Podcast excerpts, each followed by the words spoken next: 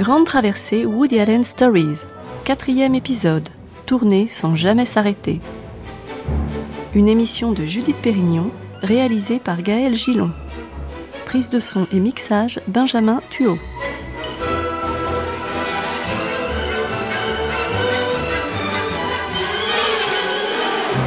Ladies and gentlemen, Woody Allen.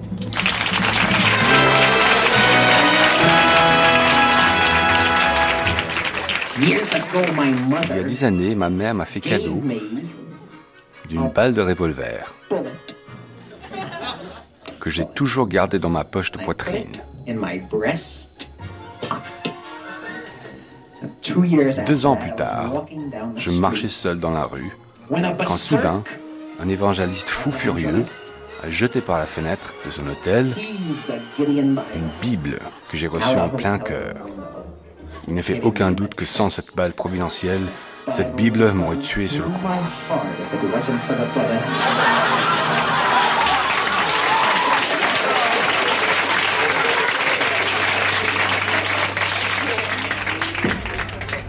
Nous avions demandé un rendez-vous avec lui. Et pendant quelques minutes, nous nous sommes dit que nous pourrions le rencontrer dans un lieu qu'il aime bien, un de ses restaurants aperçus dans ses films, un endroit où il a ses habitudes. Nous aurions marché ensuite quelques pas et l'aurions laissé devant chez lui ou le Manhattan Film Center où il travaille.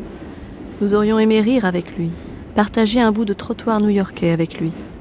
Nous étions dans un de ses films, pas du tout dans la réalité. Nous l'avions confondu avec son double, ce type un peu barré, empoté, sarcastique, bafouillant, fou de littérature, de femmes, de New York, qui n'est plus à l'écran depuis longtemps, mais qui s'est installé dans nos souvenirs. Plus qu'un réalisateur et sa filmographie, plus qu'un acteur, un personnage, une présence. Tout ça, c'est la faute du cinéma, sa force plutôt. Lui n'a jamais caché qu'il n'était pas celui qu'on croit. Il a toujours dit qu'il était plus doué pour la fiction que pour la vie. Il a maintes fois prévenu.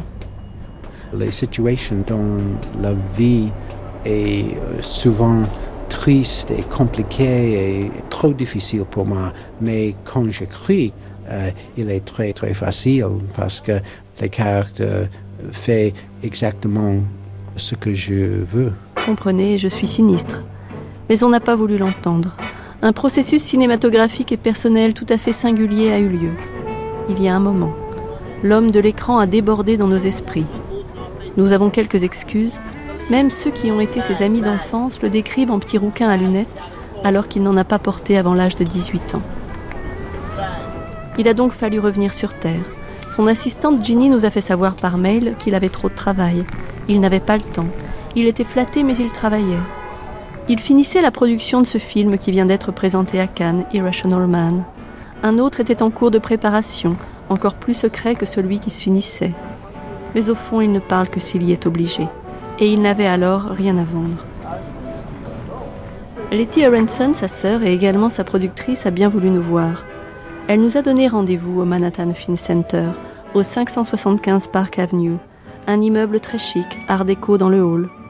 Au-dessus des ascenseurs, il y a cette petite aiguille cuivrée qui va de droite à gauche et trahit celui qui s'enfuit dans les films d'Hitchcock.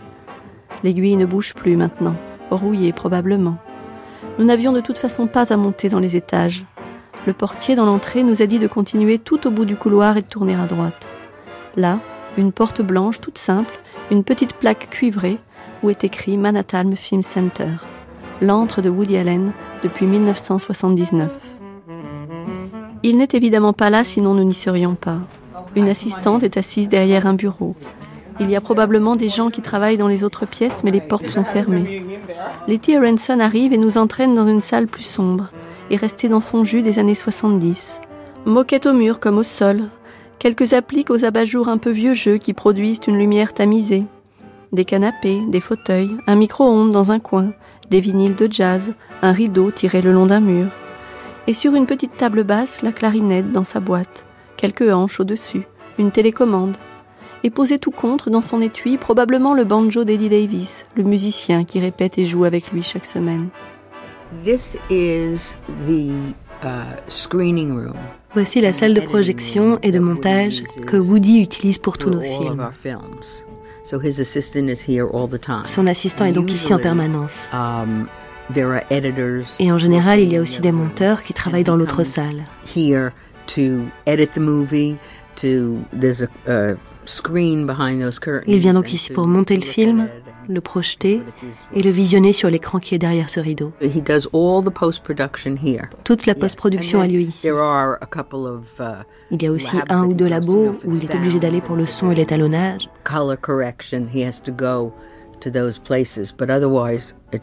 Mais en dehors de ça, tout est fait ici. On est en train de terminer le film qu'on a tourné l'été dernier. Il est pratiquement fini, à l'exception du tirage final. And then he is um, has begun, or we've all begun, to work Et on on a tous commencé à travailler sur celui qu'on va tourner cet été. Well, there's an exact paragraph we have because you know we're not allowed to give out. Je ne peux pas vous donner plus de détails que ce qu'il y a dans le communiqué de presse. Alors, c'est avec Emma Stone, Joaquin Phoenix et Parker Posey et quelques autres. On a tourné à Newport et à Providence, Rhode Island. and it's about a college Et professor, cela concerne un professeur de philosophie à l'université. philosophy teacher. That's all I'm saying. C'est tout ce que je suis autorisée à vous dire. Letty Aronson répond brièvement et mécaniquement, d'un sourire professionnel. Elle a probablement dit oui parce qu'il a dit non. Dans quelques semaines, elle sera à Cannes avec son frère. Woody Allen dévoilera ce film encore secret lors d'une conférence de presse rituelle qui commence toujours comme ça. Sit down. Thank you very much. Assis.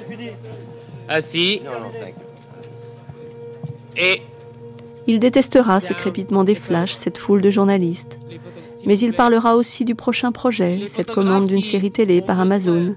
Il dira craindre le pire, fera le modeste, comme d'habitude. Un film après l'autre. Tout semble si mécanique et à la fois vital. Une fois, il échappa à l'exercice. Un court métrage se substitua à la conférence de presse canoise. C'était signé Jean-Luc Godard. Ça s'appelait Meeting Woody Allen. Le patron de la Nouvelle Vague était venu l'interroger après avoir vu Anna et ses sœurs. C'était en 1986. Et ça a peut-être bien été tourné là, dans cette salle de visionnage obscure et sans fenêtre, tendue de beige et de marron. On dirait le même décor, le même canapé, les mêmes petites lampes. Le français lui sert son œil noir et coupant, peut-être bien sa fumée de cigare, ses certitudes et ses leçons de cinéma. Woody Allen semble attendre les coups, enfoncé dans le canapé où nous nous sommes à notre tour installés. Il lui laisse la position du maître. Et lorsque Godard lui dit que ses plans des immeubles de New York dans Anna et ses sœurs sont trop rapides, trop influencés par les images de télévision, et qu'il ne pourrait pas les défendre devant ses étudiants, Woody Allen articule juste ⁇ Je ne sais pas ⁇ il est dans le quartier général de son rêve, là où il coupe, monte et peaufine ses histoires. Il admire probablement Godard. Le patron de la nouvelle vague est venu chercher le face-à-face de deux monstres de cinéma. Il semble déçu. Woody Allen n'est pas comme lui, un fauve. Il affirme qu'il est sans pouvoir. Il fait des films, mais ne sera jamais à la hauteur de son rêve. Au fur et à mesure que le film se fait, du casting au montage, c'est de pire en pire pour moi. Parce que je m'éloigne de plus en plus de la perfection idéalisée du point de départ original.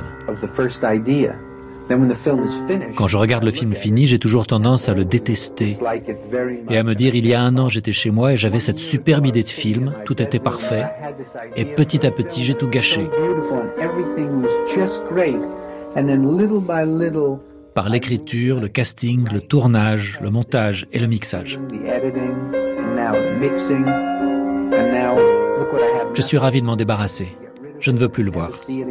Je ne regarde jamais mes films une fois terminés. Même mon premier film, il y a 15 ans, Prends l'oseille et tire-toi. À partir du moment où il était fini et sorti, je ne l'ai pas regardé. Je n'ai jamais revu aucun de mes films. Ils me déçoivent tellement. J'adore le moment où l'idée germe en moi. Et dans la salle de montage, ça vous plaît pas?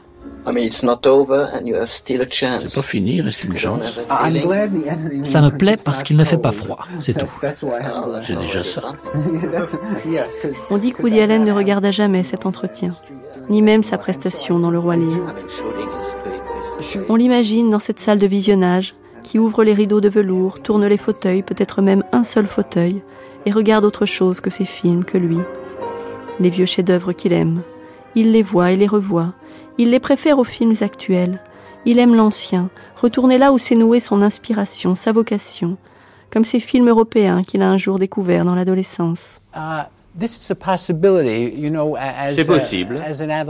C'est possible. Lorsque j'étais uh, adolescent, après la, Deuxième Guerre mondiale, il y a beaucoup de cinémas qui ont ouvert avec beaucoup de, de films étrangers. Pour nous, c'était une grande révélation. Et au fond, j'ai constaté que je n'avais jamais vu de film étranger aux États-Unis, en tout cas pendant la guerre. Et soudain, nous avons reçu ces images européennes, les films de Renoir, de Sica, Kurosawa, ces réalisateurs étrangers extraordinaires. Et euh, à mesure que les années ont passé, et euh, du fait que je suis allé voir si souvent ces films que j'ai beaucoup aimés, eh bien peut-être que sur un plan subliminal, on absorbe une certaine sensibilité. Et puis on la, on la régurgite en quelque sorte à travers ses propres films. Donc c'est cette sensibilité qui donne euh, leur empreinte, son empreinte à, cette film, à ces films qui sont appréciés par le public européen. Mais beaucoup de cinémas ont fermé. Les temples de son enfance ont été démolis. Les gens ont acheté une télé, puis loué des cassettes, puis des DVD. Maintenant ils téléchargent. L'écran a diminué, les rêves aussi probablement. Et Woody Allen s'enferme seul ou à plusieurs dans cette petite salle et regarde ce qui l'a conduit vers le cinéma. C'est là, par exemple, qu'un jour d'été torride, il montra le parrain 1 et 2 à ses enfants. Il regarde et re-regarde, il copie, il vole même, il le dit, l'assume. Je vole, je mélange les idées des autres génies et, euh, et enfin, les gens disent Ah, Woody, le film est très bien, est très intelligent, mais les idées sont très souvent en combinaison des les autres metteurs en scène et les, les acteurs dans le film. C'est un disciple alors que dehors on le traite en maître. C'est d'ailleurs ce que lui reproche Jean Douchet, historien du cinéma. Forcément, on, on avait à l'époque que Jerry Lewis comme référence référence de, de comique burlesque dans la grande tradition. Et donc arrive euh, Woody Allen, qui nous a intrigués. Personnellement, moi, il m'a jamais réellement enthousiasmé, parce que je trouve que c'est un, un cinéaste indiscutable, un comique indiscutable, mais il est perturbé par son côté autodidacte, comme beaucoup d'autodidactes, qui sont d'un seul coup euh, en admiration devant euh, le côté intellectuel, etc. Et qui veut se mettre à ce niveau-là, ils ont la capacité, la problème n'est pas là. Mais euh, justement, ils veulent s'y mettre, alors qu'ils n'avaient qu'à s'y mettre tout court. C'est ça, c'est un peu ce que je reproche. Alors, c'est euh, à la fois plein de références, c'est plein de... Euh, pas de clin d'œil, ne pas, mais plein de signes comme ça. Attention. Euh, bon, ceci étant dit, indiscutablement, le talent est là, et le talent à, un triple niveau. talent d'auteur dramatique, talent d'acteur indiscutable, et talent cinéaste indiscutable aussi. Donc trois talents, euh, ça fait quand même pas mal. Moi ce qui m'amuse, c'est la référence euh, à, Bergman. C'est évident que c'est... Il ne peut pas être Bergman. Euh, d'abord, ils n'ont pas les mêmes cultures, les, mêmes origines. le, protestant luthérien suédois n'a rien à voir avec le, juif de Brooklyn ou je sais pas où, enfin d'à côté de, New York. Enfin, euh. ça c'est bien autodidacte. Il va, il va choisir quand même le plus intelligent de tous. Hein. Il n'a pas été choisir le, le, plus évident. Mais il ne s'est jamais défait des sensations premières, celles du premier film, celles de la première fois à Manhattan. Ces sensations d'un bonheur qu'il ne connaissait pas. Il n'a probablement plus cette tête qu'on lui voit dans Tombe les filles et tais-toi lorsqu'il fixe l'écran où se dénoue Casablanca, c'est-à-dire la bouche ouverte et les yeux écarquillés. Mais il semble avoir une vieille dette vis-à-vis de tous ces films qui l'ont fait rêver. George Baxter, son biographe non autorisé, lui trouve avant tout une parenté très forte avec Fellini. Il faut dire aussi qu'il pompe pas mal.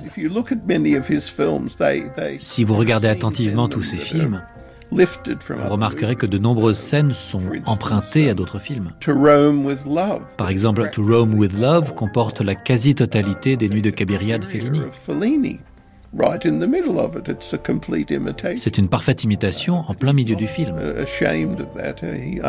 Il n'y voit par ailleurs aucun déshonneur car il considère probablement cela comme des hommages.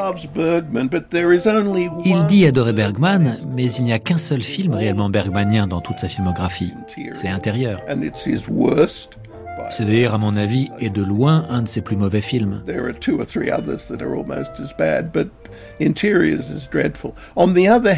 En revanche, bon nombre de scènes de films de Fellini apparaissent dans son œuvre. La Dolce Vita et Manhattan sont quasiment le même film. Alice ressemble comme deux gouttes d'eau à Juliette des Esprits. Et ainsi de suite. Il est donc bien plus grand admirateur de Fellini que de Bergman. Bergman est simplement plus compatible avec sa vision du monde. On ne peut pas à la fois être mélancolique et aimer Fellini. Ça ne colle pas. C'est beaucoup plus cohérent d'être mélancolique et de vouloir être comme Bergman. Mais il ne l'est pas vraiment. Comparé à lui, Bergman était quelqu'un d'assez joyeux, nettement plus optimiste. Encore une fois, Allen est très ambigu en ce qui concerne le bonheur.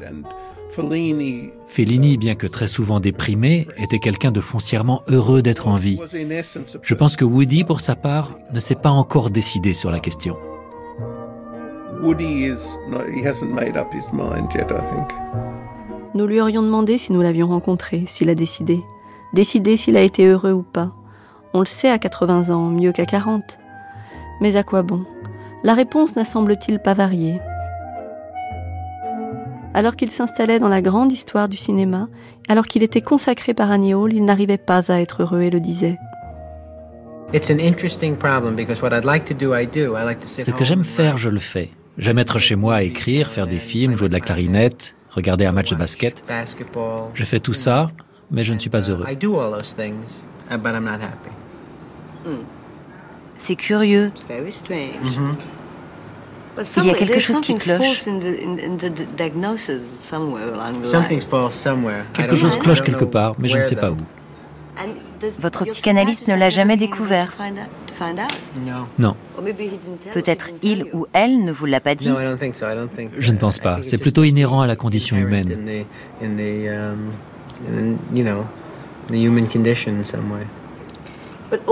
Mais si vous changez, si vous devenez moins désespéré, ne craignez-vous pas d'être moins créatif? If I change? Yeah, I mean, if you manage to be, you know, to be less miserable. Oh no, I think. oh non. C'est drôle, tout le monde pense ça. Non, je me sentirais mieux. J'écrirais de meilleurs scénarios, je ferais de meilleurs films. J'ai tellement d'idées là-dessus, tellement de vues idéales. Quand je les réalise, c'est tellement en dessous, tellement à côté de ce que j'avais imaginé. On ne fait jamais ce qu'on a en tête. L'an dernier, alors qu'il présentait Magic in the Moonlight, film d'époque dans la jet set de la Riviera, il disait dans une interview au Monde Le film est censé être romantique et amusant en surface. Ici ou là, bien sûr, vous tomberez amoureux, et pour un temps, ce sera merveilleux. Pendant une heure, vous irez écouter Mozart, et vous oublierez le reste. Mais la plupart du temps, il ne faut rien oublier d'autre que la réalité triste et froide. Un cas désespéré, Woody Allen. Un homme bloqué, qui tourne film après film sans s'arrêter, donnant à tout cela l'apparence de la facilité, comme ce jour où il donna une conférence devant les étudiants de la FEMIS.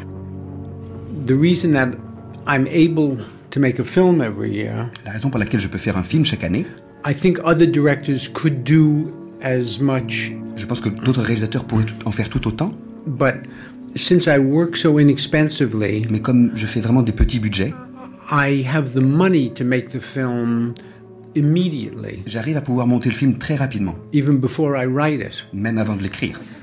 So other directors they write their film. D'autres réalisateurs écrivent leur scénario. And when they're finished, et quand ils ont terminé, they must have meetings with producers. Ils doivent alors rencontrer des producteurs. And meetings with famous stars. Rencontrer des acteurs célèbres. They go to lunch many times. Ils font déjeuner après déjeuner. And many promises are made. On fait beaucoup de promesses dans ces cas-là. Uh, and then the stars don't fulfill their promises. Les stars alors n'honorent pas leurs and promesses. Two years later, et deux ans après, they get their film made. Le film se fait finalement. But, but I just take it out of the typewriter. Moi, je sors le film de la machine à écrire. And immediately, the next day, we're in production. Et le jour d'après, on peut commencer le tournage. So I don't waste a lot of time, you know, having lunch.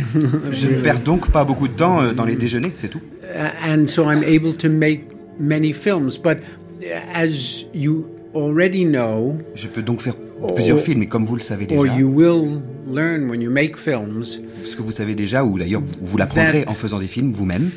It's not really as hard as people. C'est que ça n'est pas en fait aussi difficile que les gens pensent, et ça n'est pas si dur. Now, my films are not the kind of films that uh, that say Steven Spielberg makes. Maintenant, les films que je fais, ce sont pas les films que fait know, par exemple Steven Spielberg, vous voyez. Where they spend six months doing tests on special effects and. Le genre de film où on passe six mois à faire des essais techniques pour les effets spéciaux.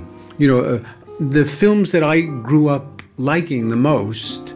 Mais les films que j'ai, avec lesquels j'ai grandi, et les, les films que j'ai aimés euh, en, en, grandissant dans le cinéma, um, have been all films on a, a very human scale. étaient tous des films faits à échelle humaine. Le cinéma le maintient sur une ligne de flottaison. Sans lui, il le répète souvent, il aurait mal fini. Uh, well, uh, he, he needs to keep working. C'est quelqu'un qui n'arrête jamais de travailler. Un peu comme les requins qui doivent sans cesse nager pour ne pas mourir. Il fait quasiment un film par an depuis ses débuts. Ça lui est possible en partie parce qu'il a une équipe déjà en place. Ses collaborateurs sont payés en continu. Il leur garantit un certain nombre de semaines de travail par an. Ce qui fait que lorsqu'il a une idée de film, il peut tourner très rapidement.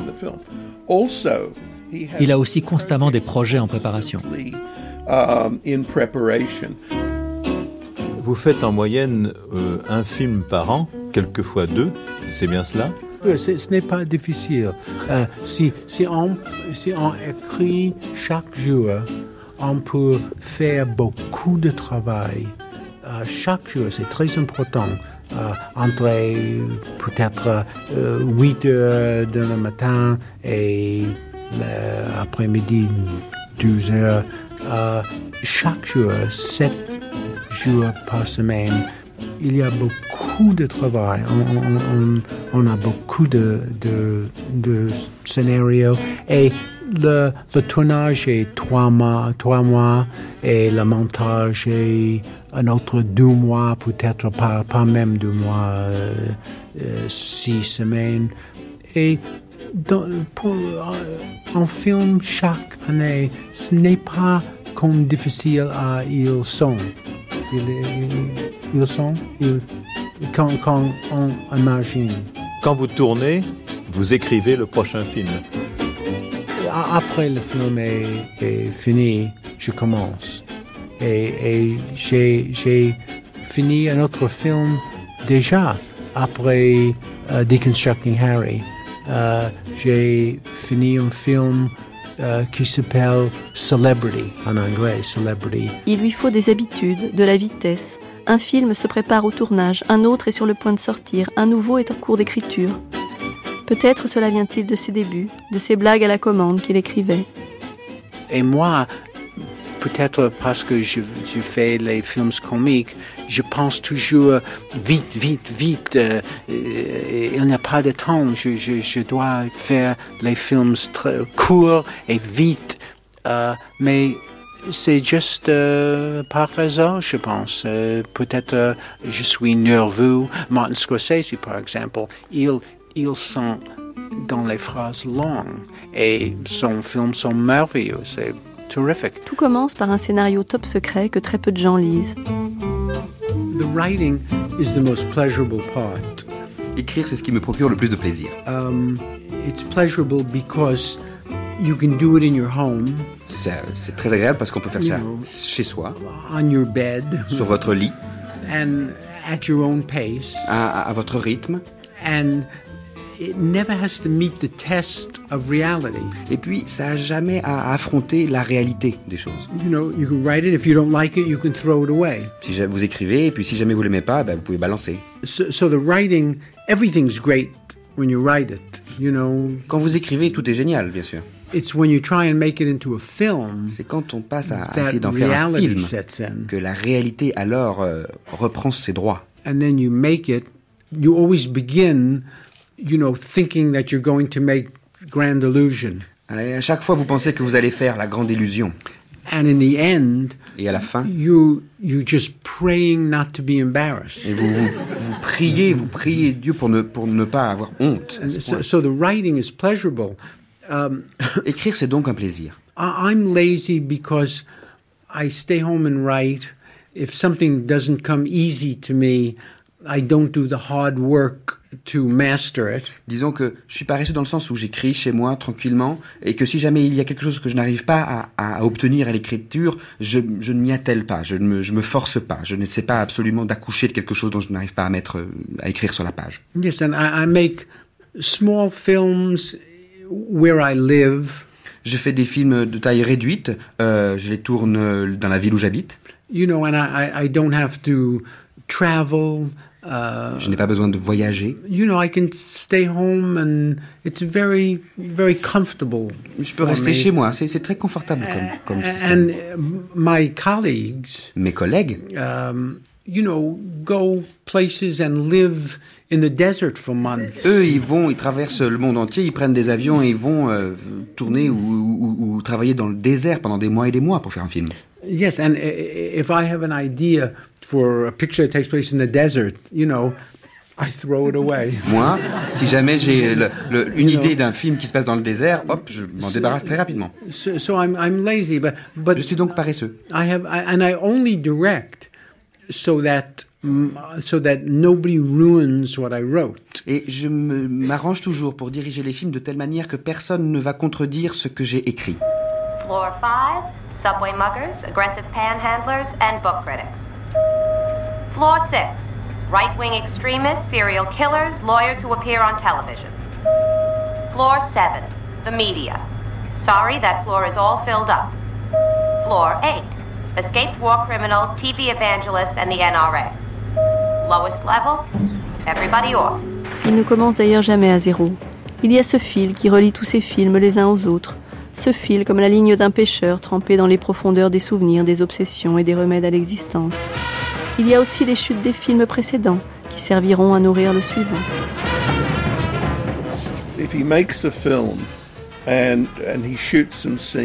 Quand il fait un film dont il ne conserve pas certaines scènes, il les met de côté dans ce qu'il appelle ses boîtes noires. Um, Et quand il tourne le film suivant, il lui arrive de les ressortir, de s'en servir.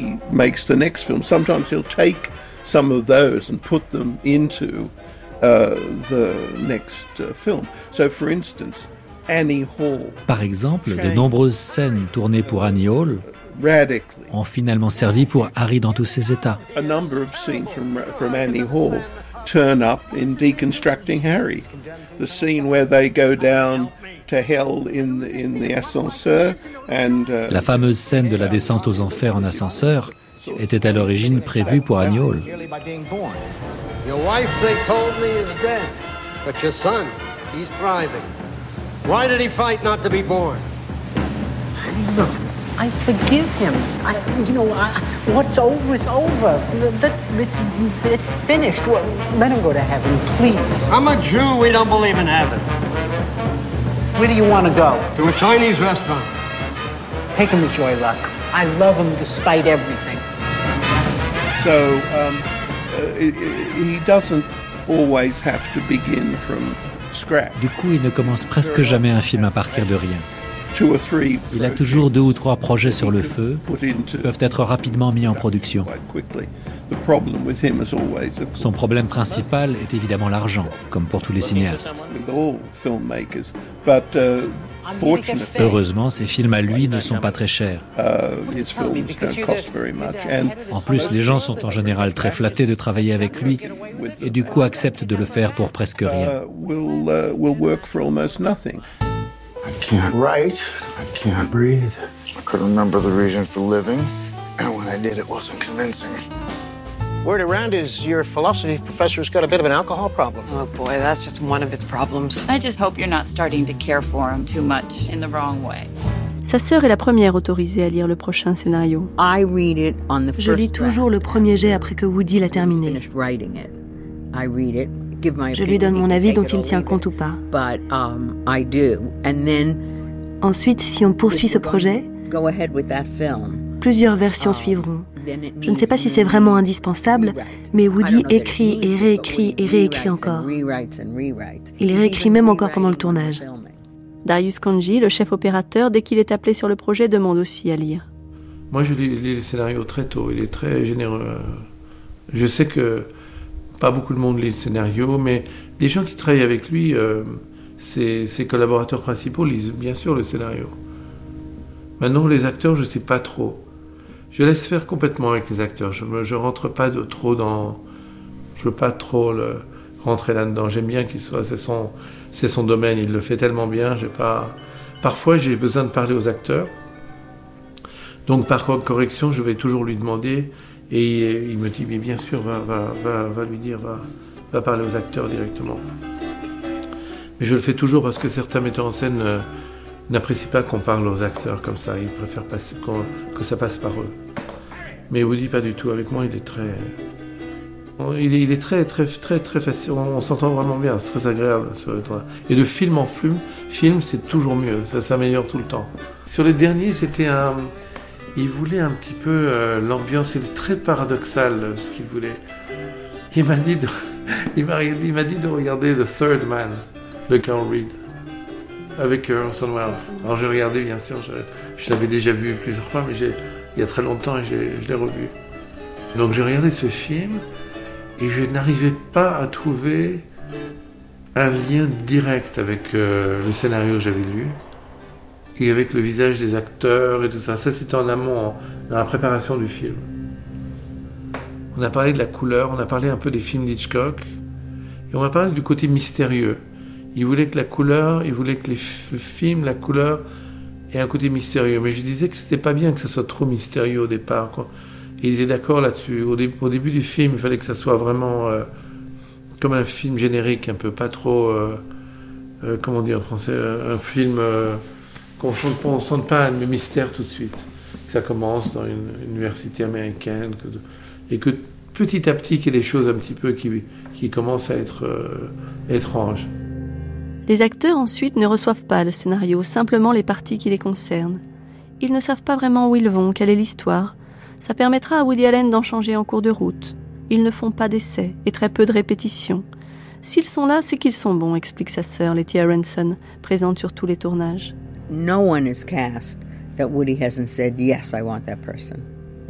Il choisit celui qu'il pense être parfait pour le rôle.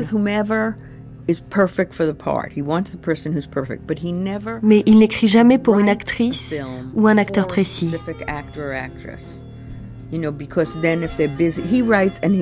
Il écrit et travaille par rapport à son propre planning. S'il réussit à avoir l'acteur idéal, tant mieux.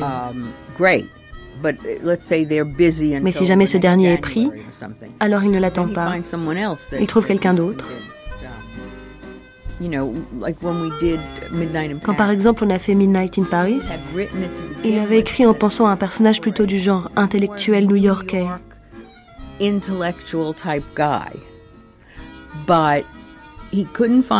Mais comme il n'est pas parvenu à trouver l'acteur qui convenait,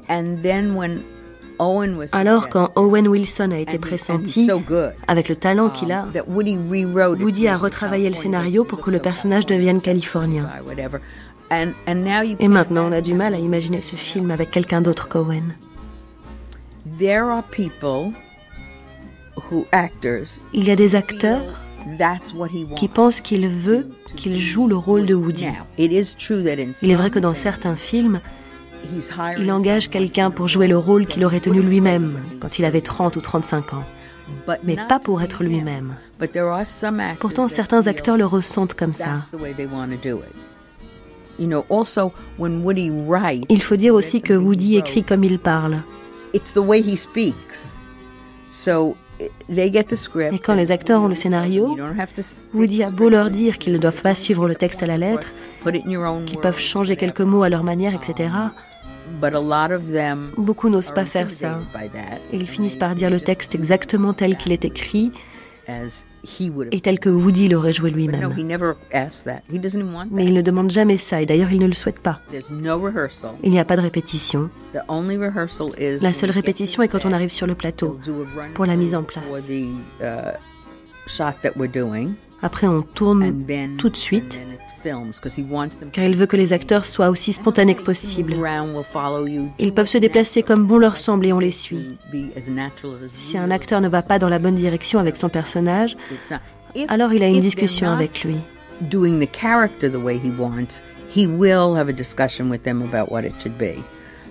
Et il lui donne son point de vue. Mais sinon, et il le dit souvent, il engage de grands comédiens et il les laisse faire leur job.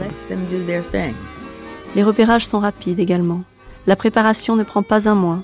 On fait, on fait généralement une, préparation assez courte et assez fulgurante, assez rapide comme ça. On, prépare les films, euh, on les prépare euh, peu, mais euh, quelque part assez suffisamment. On, on, prépare très vite, mais il n'y a pas de temps perdu et, on, et ça fonctionne en fait. Ça fonctionne.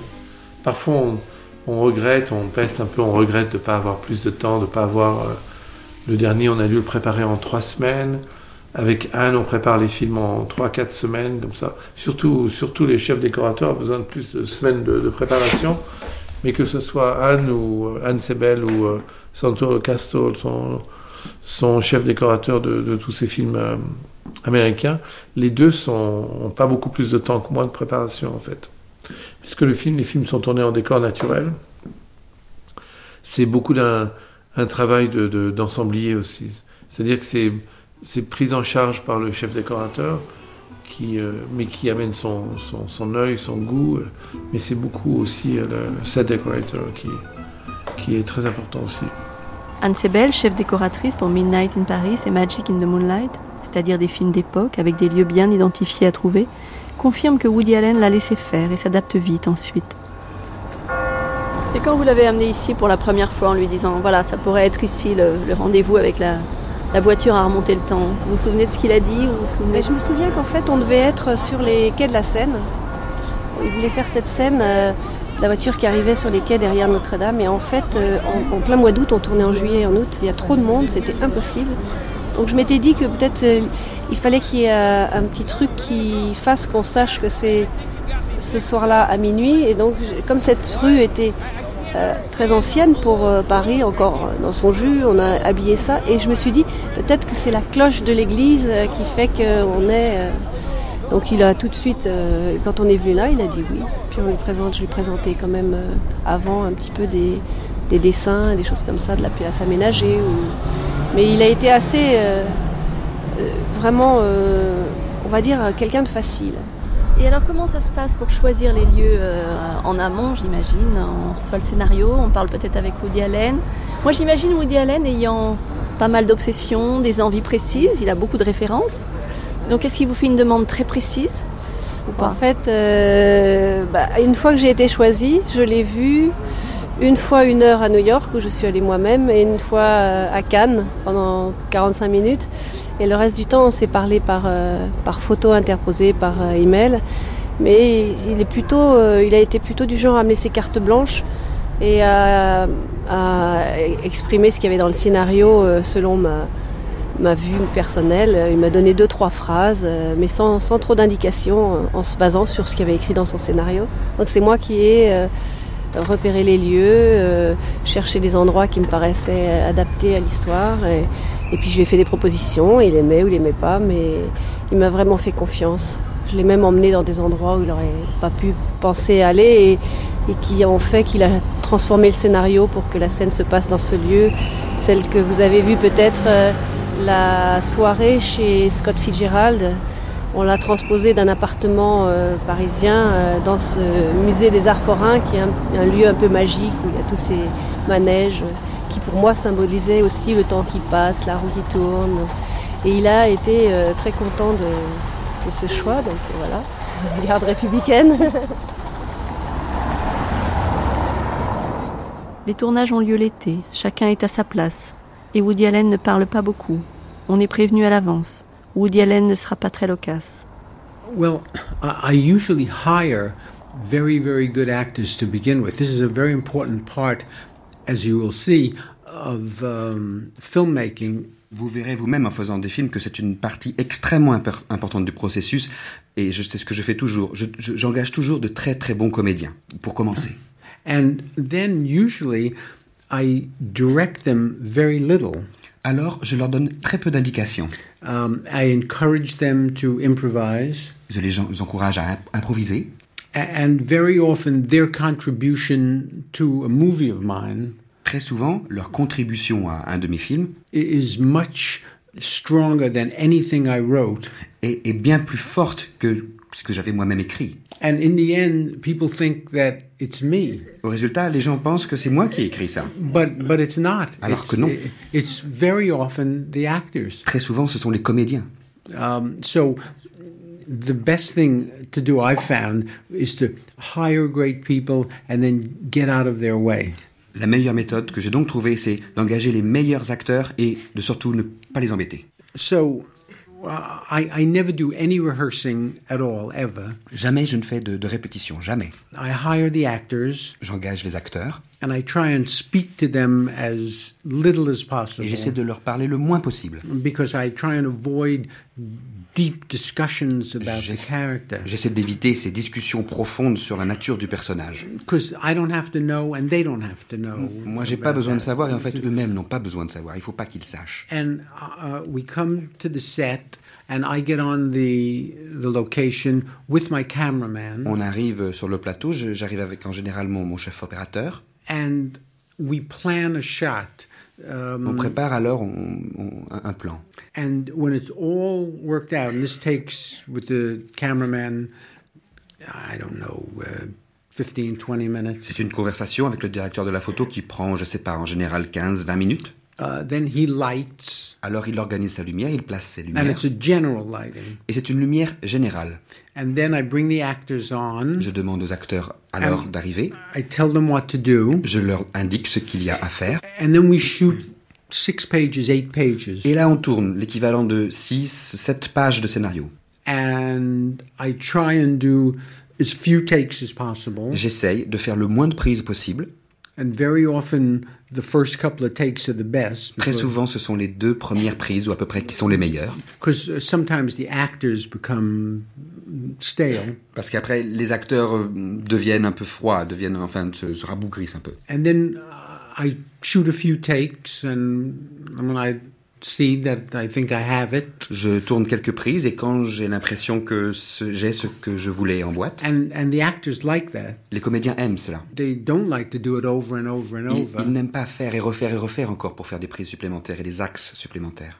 So, so that way I work pretty fast too. Uh, C'est aussi une façon donc pour moi de travailler rapidement et d'avancer rapidement dans, dans le tournage.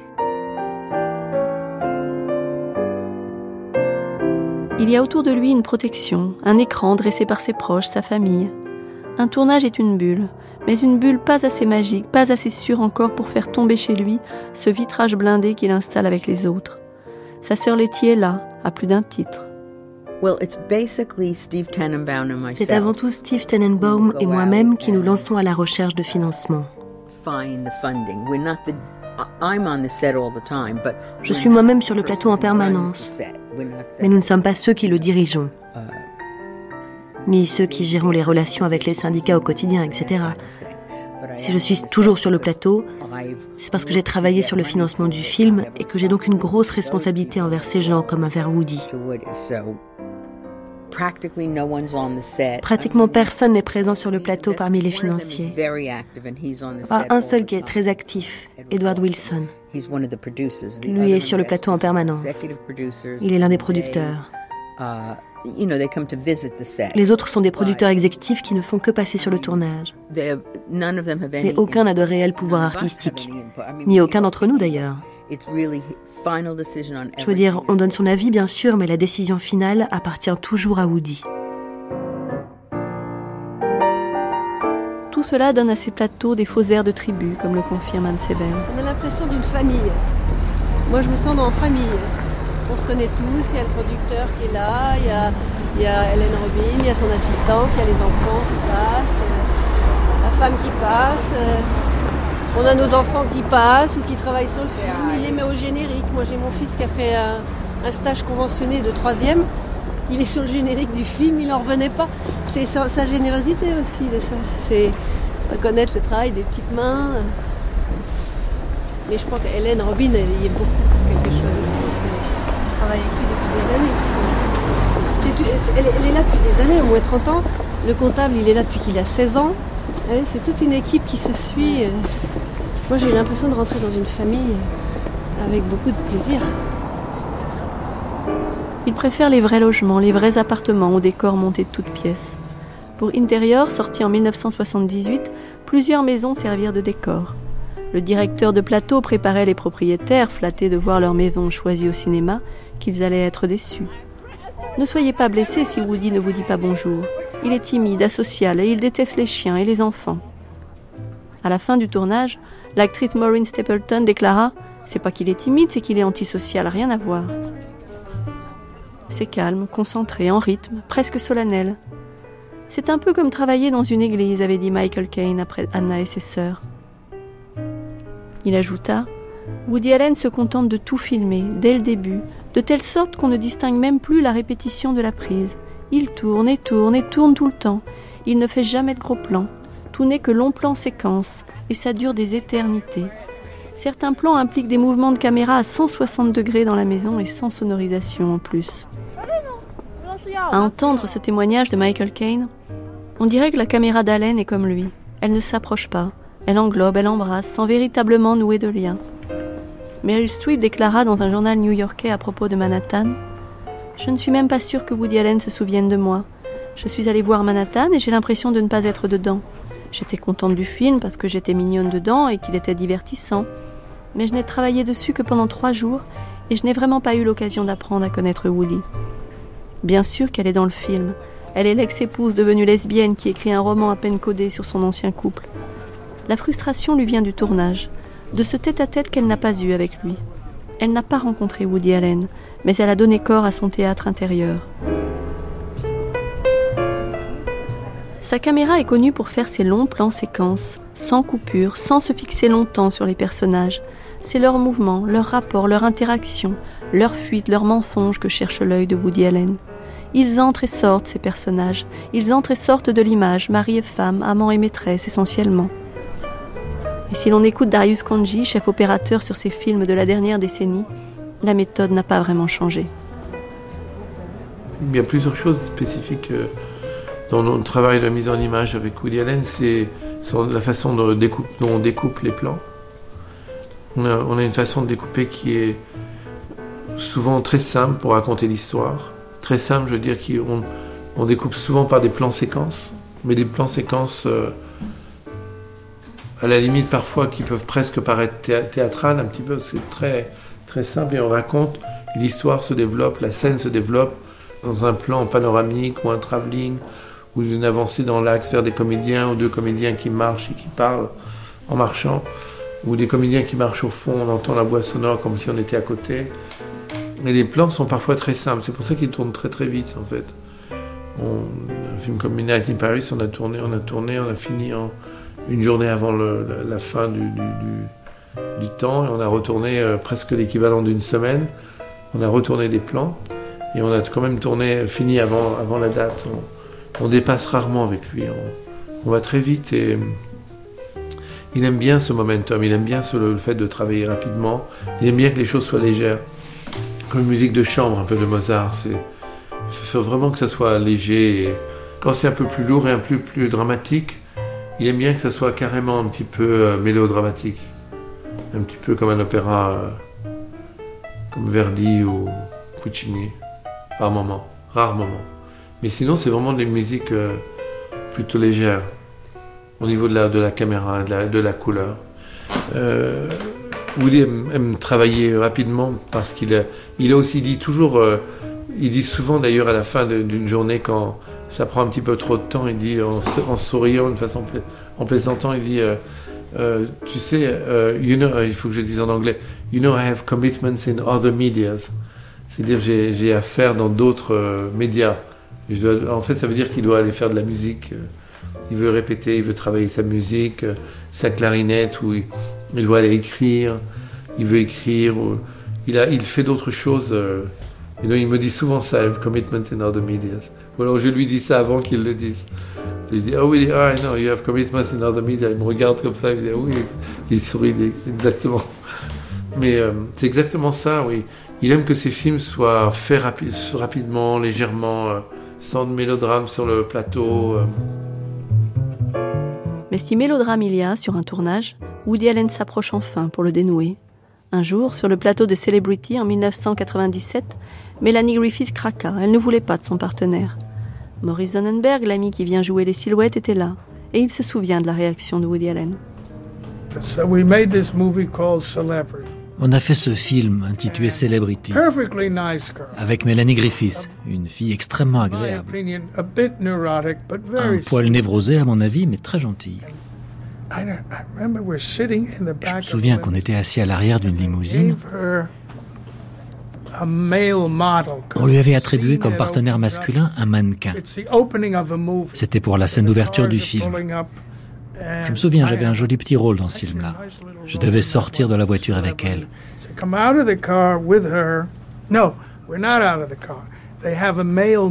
On lui a donc présenté ce mannequin qui n'avait pas de texte. Et d'un seul coup, elle a déclaré qu'elle ne voulait pas faire ça avec lui. Il ne me convient pas, je ne le ferai pas avec lui. Elle ne le connaissait même pas, c'était juste un mannequin en cravate noire avec qui on la voyait rentrer pour l'ouverture du film. Et elle a insisté. Il a fallu que Woody vienne dans la voiture et la calme. Je me souviens, il lui a dit Mélanie, tout va bien, ne vous inquiétez pas. Bref, il a dû jouer au psychiatre et a passé dix bonnes minutes à la calmer et à tenter de la convaincre de tourner la scène comme prévu avec ce type. C'était incroyable de voir comment il a réussi à la charmer et à la convaincre alors qu'elle était dans tous ses états.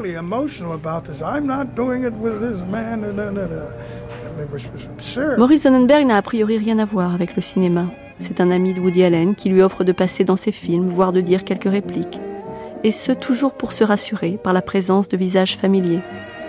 Sonnenberg n'est pas acteur, mais il a déjà quelques films à son actif. Pour le meilleur ou pour le pire, il m'a mis dans bon nombre de ses films. Parfois avec un peu de texte, parfois sans.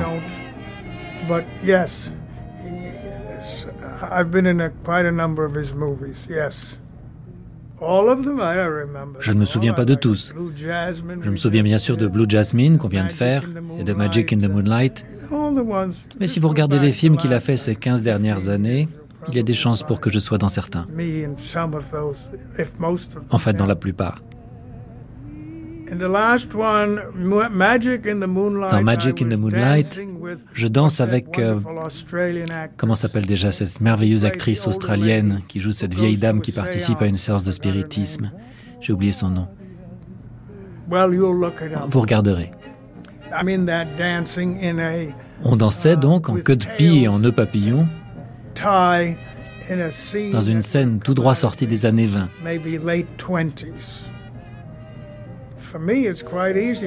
Pour moi, c'est plutôt facile de tourner avec Woody. C'est un peu comme si j'étais en vacances.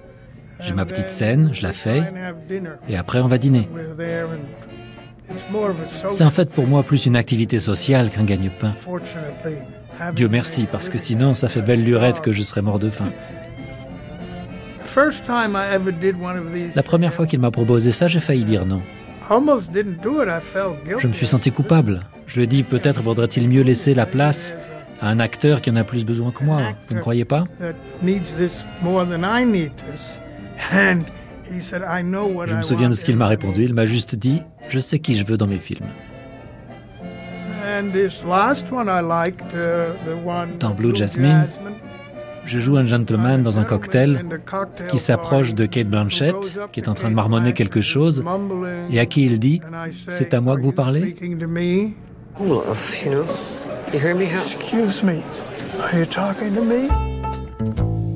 Il est aussi dans le dernier, Irrational Man, qui sortira en septembre. Mais le jour où nous l'avons rencontré, il avait oublié qui en étaient les vedettes. Il était juste allé s'encanailler sur le plateau de son ami Woody. Cet acteur d'origine espagnole, comment s'appelle-t-il déjà? Je vais demander à ma secrétaire.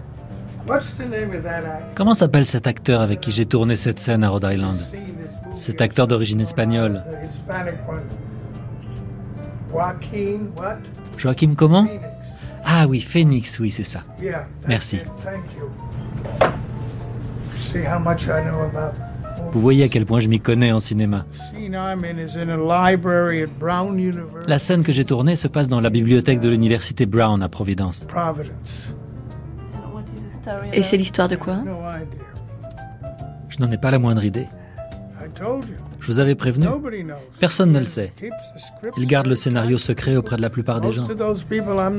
Je ne suis même pas sûr que les acteurs principaux connaissent l'histoire. Ils en ont une vague idée, ils tournent leur scène et ils s'en vont. Après, c'est monté. Certaines scènes sont changées en cours de route. Je ne m'y connais pas suffisamment. Tout ce que je sais, c'est qu'il garde les scénarios près de la veste. Vous savez, comme au poker. Tout le monde a ses quelques pages, mais personne ne sait vraiment de quoi parle le film jusqu'à ce qu'il soit achevé. Ce qui représenterait évidemment un gros problème pour les studios. Uh, j'ai eu un peu de texte. Uh, je dirais dans à peu près la moitié des films que j'ai faits. Sinon, je suis simplement là au milieu d'un petit groupe de gens. Un peu comme Alfred Hitchcock, je fais mon apparition. Un peu plus longuement que lui. Vous voyez de quoi je parle Le petit bonhomme silencieux en arrière-plan, c'est moi. Il vient de décrocher le téléphone d'une salle de réunion où se tiennent d'ordinaire des costumes gris finement rayés comme le sien. Nous sommes dans les étages d'une tour pleine de banques et de fonds d'investissement qui ont les yeux rivés sur le marché des changes. Scorsese aurait pu y tourner le loup de Wall Street. Maurice Sonnenberg n'aurait-il pas obtenu quelques figurations en échange de fonds pour les films de Woody Allen, qui se cherchent toujours des mécènes pour échapper à la tutelle des studios hollywoodiens? Je ne suis pas très au courant du financement de ces films, mais vous avez tout à fait raison, il a des producteurs privés et indépendants des grands studios. Peut-être les studios lui ont-ils à une époque donné de l'argent. Mais comme vous le savez, si vous connaissez ce milieu, une fois que vous tombez entre leurs mains, ils contrôlent tout. Et compte tenu de la façon dont Woody fonctionne, pour autant que je sache, ça marche très bien sans eux.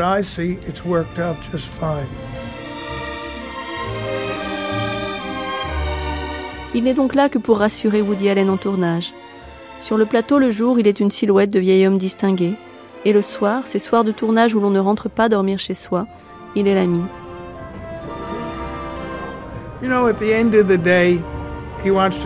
À la fin d'une journée de tournage, il veut aller dîner.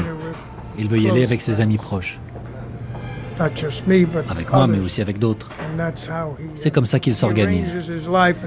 Il est intéressant de noter que la plupart d'entre eux ne sont pas des gens de cinéma. Sauf peut-être son producteur ou son agent. Je ne sais pas, je ne suis pas tout le temps avec eux. En tout cas, parmi les gens de cinéma et en particulier parmi les acteurs eux-mêmes, je crois n'avoir jamais dîné avec aucun d'entre eux.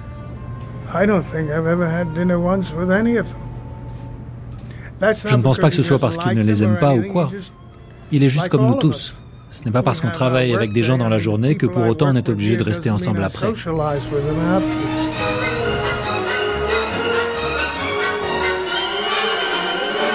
Grande traversée Woody Allen Stories, quatrième épisode. tourner sans jamais s'arrêter.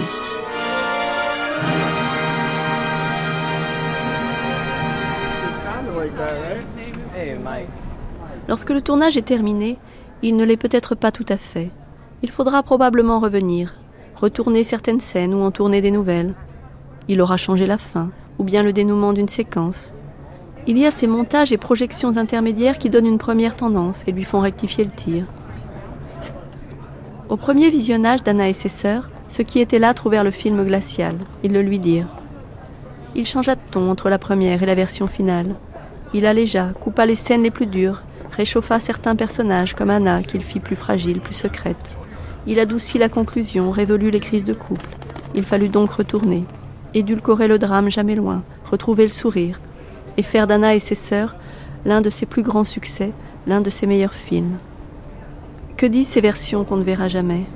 Peut-être ce rêve qu'il caresse dans sa petite salle obscure dont le rideau cache un écran. Il fait des comédies, c'est entendu. Il a même commencé par des grosses blagues dans la vie. Mais il a voulu fuir le rire, sortir de la peau du clown pour devenir un auteur faire de sa dépression le moteur d'œuvres profondes et dramatiques, s'approcher de tous ces films qu'il regarde encore dans cette salle obscure du Manhattan Film Center. Rêviez-vous de films plus sérieux? De films sérieux et de films comiques, les deux. Je n'ai jamais tenu à faire du comique. Mes préférences vont aux films dramatiques. J'aime mieux ça par affinité personnelle. Si je vais au cinéma pour mon plaisir, je préfère voir un Bergman ou une pièce de Tchekhov.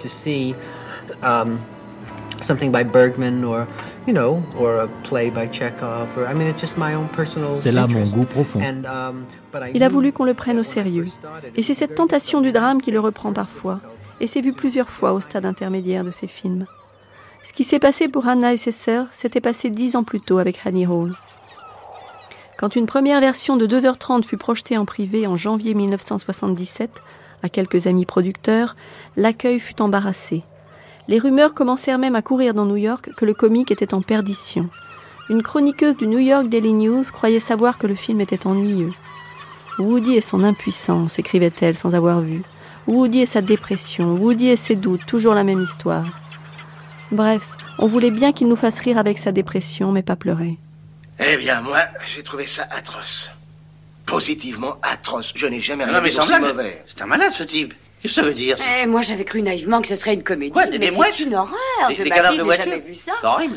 c'est une honte, c'est l'œuvre d'un déséquilibré. Non, mais ouais, je crois que ce type, il perd la euh, tête. Quelqu'un hein. peut arrêter ce projecteur ah, Il y a quelque chose qui ne tourne pas. A un problème, hein. Qu'est-ce qu'on va faire Rien en faire, rien. Il n'est plus du tout comique. On l'adorait en spermatozoïde sur le point de se cracher dans l'ovule, en petit maigrichon qui se prend pour Bogart, en criminel à deux balles, mais ses doutes existentiels pour de vrai, sans la protection des gags, pas sûr. Il resserra donc la version, coupa de longs monologues, et subitement jaillit un film sur l'amour. Une comédie, oui, mais ce n'était plus une farce et lui un clown. Les sentiments lui donnaient de la maladresse, mais aussi de la gravité. Le succès populaire fut énorme. Comme quoi c'est au milieu, entre désespérance et fou rire, qu'il trouve son langage. Mais il ne le savait pas encore, car après le succès d'Annie Hall, Woody Allen en profita pour prévenir le patron d'United Artists que son prochain film serait un drame et qu'il ne jouerait pas dedans. Vous l'avez bien gagné, lui répondit le patron, qui comprenait peut-être l'importance que ça avait pour lui, mais qui voulait surtout le garder dans son giron, après le succès populaire qu'il venait d'enregistrer. Il voulait faire du Bergman, qu'il fasse du Bergman. Voici Interiors, drame familial. Cadre bergmanien des trois sœurs blondes devant la fenêtre, visages enfermés, Suicide de la mer. On est loin, très loin du rythme effréné et des longs plans séquences à la Woody Allen. Il a disparu, d'autant qu'il ne joue pas. Il étouffe sous ses maîtres. Le prochain sera drôle, murmurait-il à la fin du tournage, comme s'il s'excusait déjà de ce qu'il avait fabriqué. Il pressentait que celui-là ne serait pas le bon. La projection des VIP fut silencieuse. Les uns et les autres ne savaient pas trop quoi dire. Le New York Times ne mâcha pas ses mots sérieux et intelligent quand il est drôle, mais médiocre et banal quand il est sérieux. Il avait essayé, il fallait qu'il essaye, qu'il cherche sa place dans le drame. Lui qui, durant toute sa vie, avant même les films, n'a surnagé que par le rire. Beach house.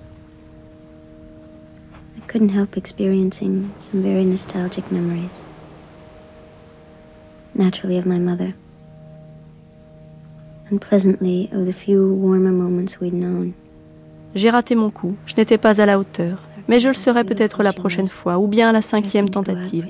C'est le but qui importe. Nous sommes en train de parler de chefs-d'œuvre comme ceux de O'Neill, Chekhov et Bergman, confia-t-il à son biographe Eric Lax. Il retenta dix ans plus tard, avec September en 1987. Il était si mécontent du résultat qu'il le retourna intégralement avec une autre distribution d'acteurs. Mais le résultat parut empesé solennel, comme Interiors.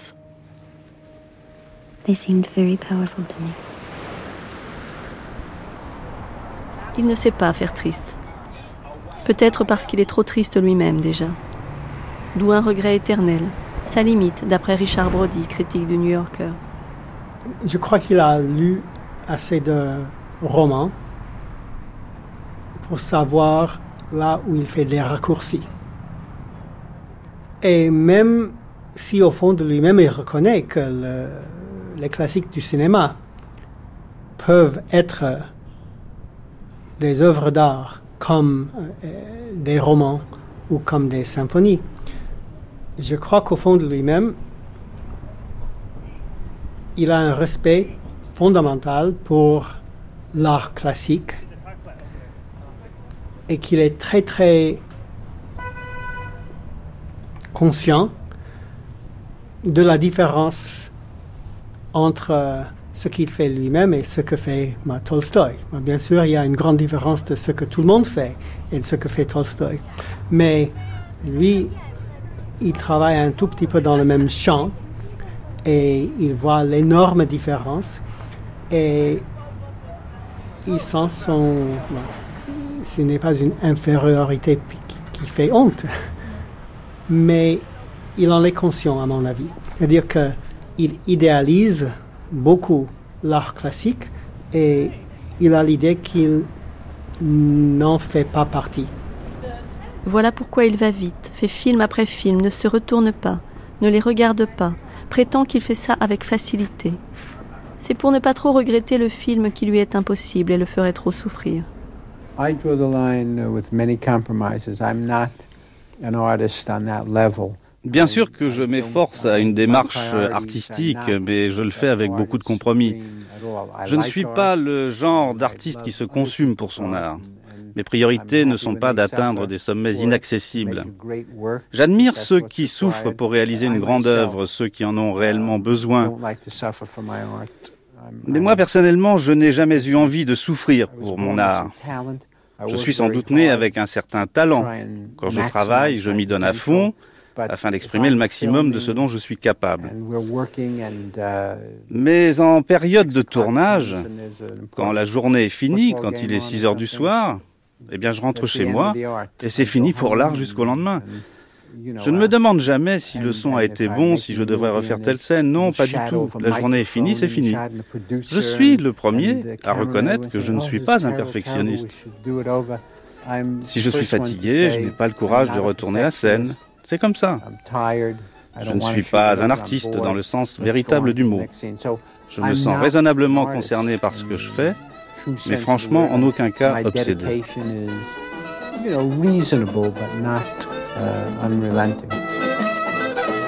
On pense à cette magnifique ouverture de Stardust Memories. Il est dans un train.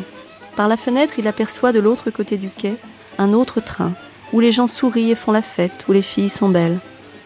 Dans le sien, les gens sont gris, perdus, abattus, abîmés, seuls. Subitement, il veut sortir, changer de ticket, de destination, rejoindre les gens heureux. C'est impossible, lui dit le contrôleur. Alors il veut s'enfuir, mais les portes sont verrouillées. Il reste dans son wagon. Ils ont tous l'air de juifs en partance pour l'abattoir. Il est comme eux, juif. Ils finissent par errer dans une immense décharge. Mais ce n'est qu'un film dans le film. Le film qu'on ne veut pas qu'il fasse. Non, Woody Allen ne peut pas faire un film sur un train plein de juifs, aussi concerné soit-il. Il ne peut pas mettre Tchekhov en scène, aussi fasciné soit-il. Il doit faire dérailler ce train, dérailler le tragique, et faire rire ou sourire. C'est son mode de survie et donc son langage. Le comédien Bernard Murat, qu'il a doublé pendant 30 ans, qui est rentré dans le scaphandre, comme il dit, entend les ondes changeantes de sa voix. Woody Allen, il slalom tout le temps.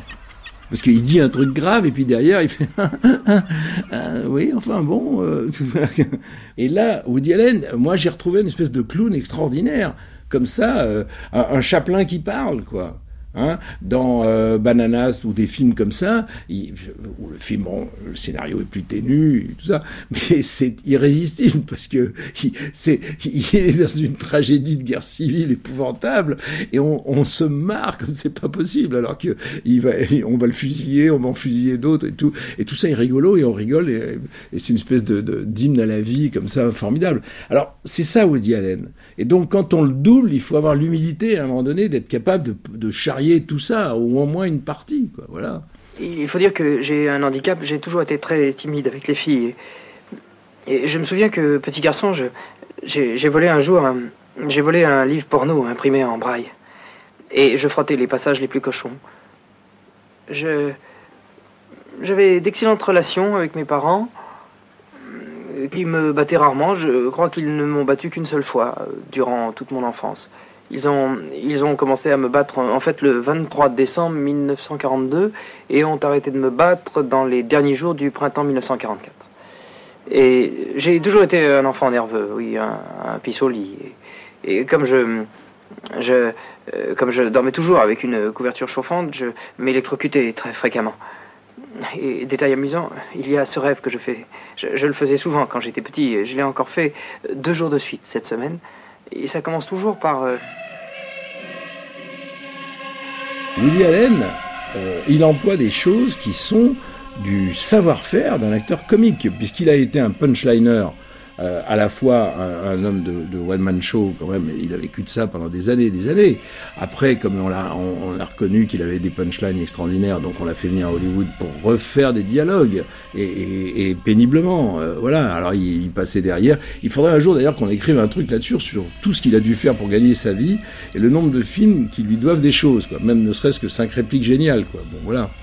Et là, euh, on découvre un acteur qui est complètement dans la comédie, va, mais avec une sincérité telle qu'il est toujours droit. Il est toujours droit.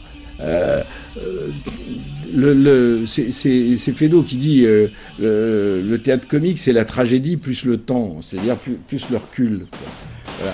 Euh, mais et, et d'ailleurs, il ne faut pas prendre un acteur dramatique pour jouer un, film ou une pièce comique. Il faut prendre un, un tragédien, parce qu'un tragédien, c'est génial, ça, ça exagère. Donc dès l'instant qu'on est dans l'exagération, on est dans une espèce de générosité qui va permettre un, un phénomène mystérieux de la part du spectateur, c'est qu'il va s'autoriser à rire.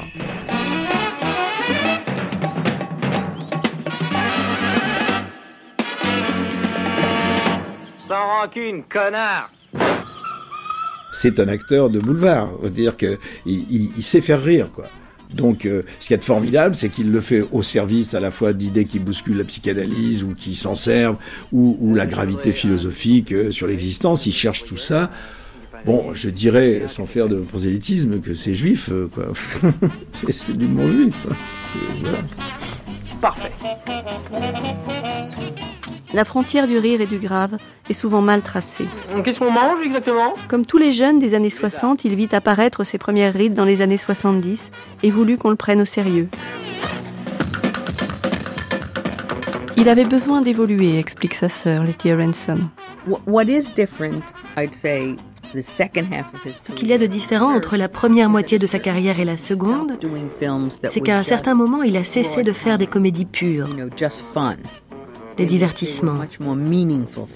Ses films sont devenus plus sérieux. Oui, c'est ça qui a changé au cours des années.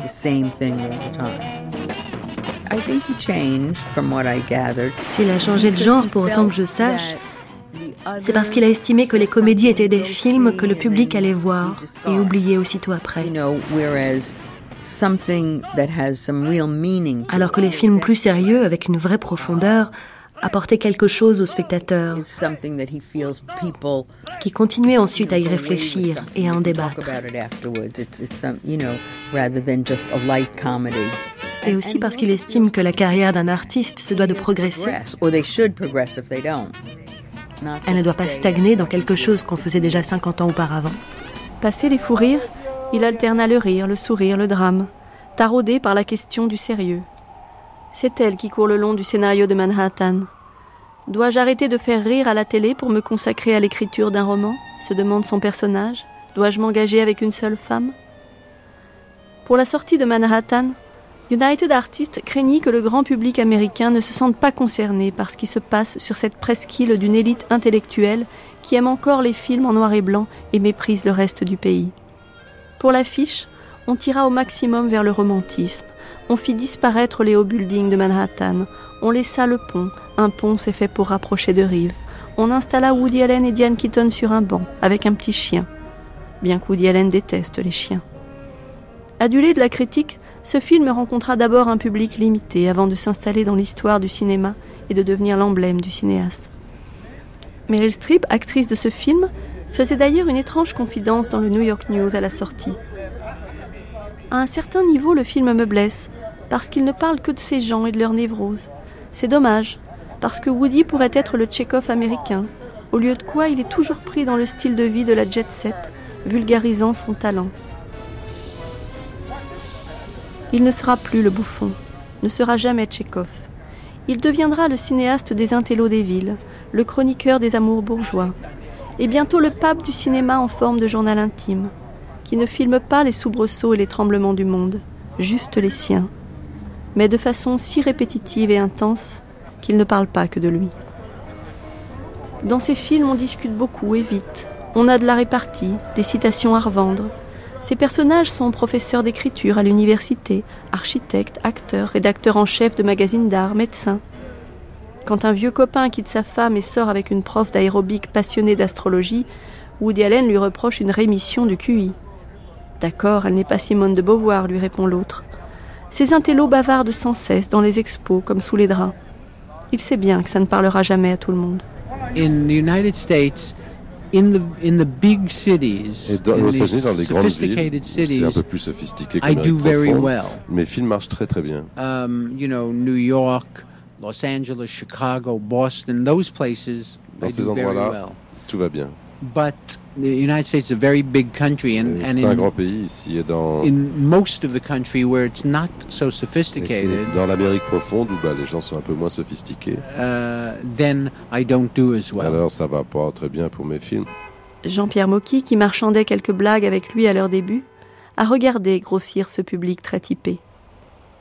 si vous voulez, il a une clientèle et qui, curieusement, pas celle de lui-même. C'est-à-dire, lui, c'est un clown, un type qui est d'une famille très modeste, une famille juive très modeste, etc.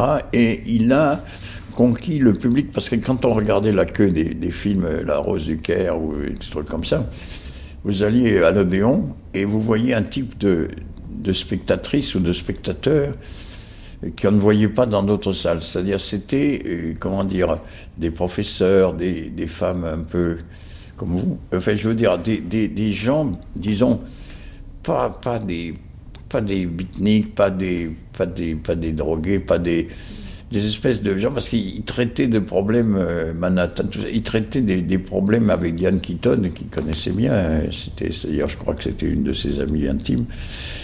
Ils traitaient des sujets, disons, pour une, une espèce d'intelligentsia euh, qui n'était pas du tout à son niveau, parce que lui, il était un gros comique, il devait recevoir des coups de pied dans le derrière, et c'était en fait euh, ça sa vocation au départ, c'était un clown. Et il a brusquement, euh, intérieur et tout ça, il a, il a passé, si vous voulez, comme un, il est devenu une sorte de Bergman, enfin toute proportion gardée, parce que Bergman c'est encore plus, plus tordu que lui, mais lui, il a choisi, si vous voulez, un public, et, ce public l'a toujours suivi. Quand en France, euh, un film de Woody Allen sort, il marche, et si vous allez dans la salle, vous verrez toujours le même type de spectateur. C'est pas les gars des banlieues, c'est pas, euh, je dire, des, des, gens, que, pas le public snob, dit snob, c'est une autre forme de snobisme. C'est le snobisme mitigé, intellectuel, euh, et qui se rapproche des sujets qu'il traite, c'est-à-dire de, la vie d'aujourd'hui, de l'adultère, de tout ça. Mais traité. Alors, de temps en temps, il fait une incursion dans, le polar, dans le faux polar, dans il a les meurtres à machin, etc. Enfin, bon, moi, je connais ces titres anglais, alors en français, je ne me rappelle plus les titres. Mais enfin, si vous voulez, il est, il est unique dans son genre. C'est-à-dire, contrairement à Buster Keaton, Laurel Hardy, euh, Harold Lloyd, tous ces grands comiques euh, de l'époque, et même Charlie, Charlie Chaplin, il a, il a une place à part. C'est un comique qui a réussi à, à prendre une place entre Bergman, euh, Godard ou je sais pas qui.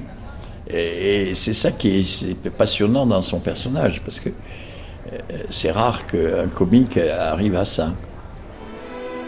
Pourtant, Isaac dit dans Manhattan Rien de ce qui compte ne peut être compris par l'esprit. Le cerveau est l'organe le plus surestimé. Au fond, tous ces intellos ne parlent que de sexe. Woody Allen, qui n'a jamais cessé de vouloir être un autre, rit un peu de lui-même. Il est aux prises avec son double, ses phrases. Je n'ai strictement rien d'un intellectuel. Je n'ai aucun intérêt pour l'intellectualisme. Mais mes lunettes trompent les gens. Sérieusement, avec mes grosses lunettes noires, on m'en croit un intellectuel torturé. C'est quoi la définition d'un intellectuel?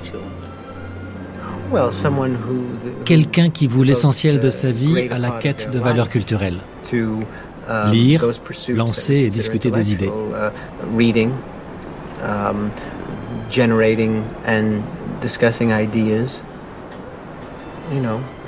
Et vous n'êtes pas comme ça? Non. Il passe ses journées à faire des films, mais il affirme qu'il ne souffre pas pour son art. Il passe du temps à lire, à citer, mais il n'est pas un intello. Il est depuis plus d'un demi-siècle en analyse, mais il rit des psys dans ses films et explique souvent que tout cela ne sert à rien. Um, Comme il le dit lui-même, c'est une analyse, pas une thérapie. La thérapie est censée vous guérir. Uh, L'analyse est un débat sans fin. Pour autant que je sache, il est toujours en analyse. Et il l'est depuis de très nombreuses années. Chaque semaine, parfois plusieurs fois par semaine.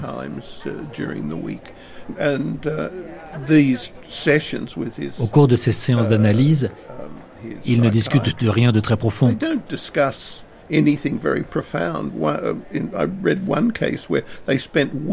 Par exemple, il passe des semaines à débattre s'il doit continuer d'utiliser des draps en synthétique uh, ou passer au coton ou au lin.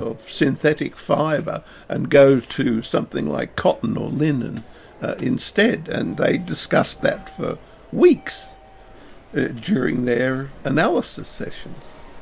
So it's not. Il ne s'agit donc en rien de l'exploration profonde de son inconscient. Um, um, uh. Mais plutôt du genre de conversation que l'on a avec des amis proches.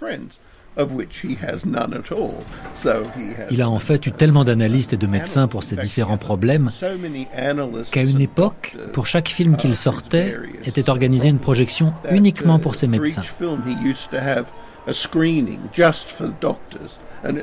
Et il parvenait à remplir une salle entière. Tous ces différents psychanalystes, médecins et autres thérapeutes qui s'occupaient de lui se comptaient à un moment par douzaines.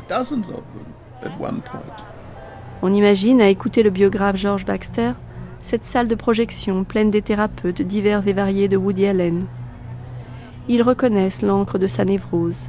Ils savent ses différentes époques, du lutin obsédé au vieil homme qui ne veut plus que des décors de rêve.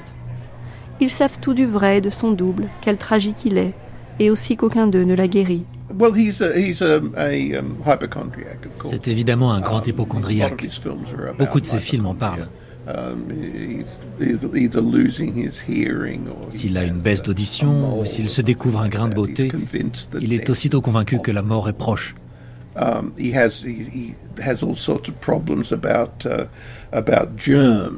Il a aussi la phobie des microbes.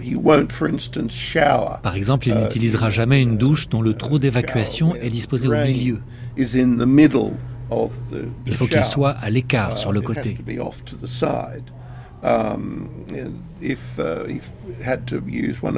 S'il n'a pas le choix, uh, alors il le recouvre d'un tapis de bain ou de quelque chose. Évidemment, en ce qui concerne ses habitudes alimentaires, il est extrêmement difficile. Il mange très peu. Uh, uh, Et la première fois qu'il a séjourné à Paris pour le tournage de What's New Pussycat, Il a dîné dans le même restaurant chaque soir pendant huit mois, avec toujours le même menu. Soupe, sole meunier, uh, flan, crème caramel. Tous les soirs la même chose. Et bien sûr, il déteste dîner en compagnie car il met toujours sa main devant la bouche pour qu'on ne voit pas ce qu'il mange.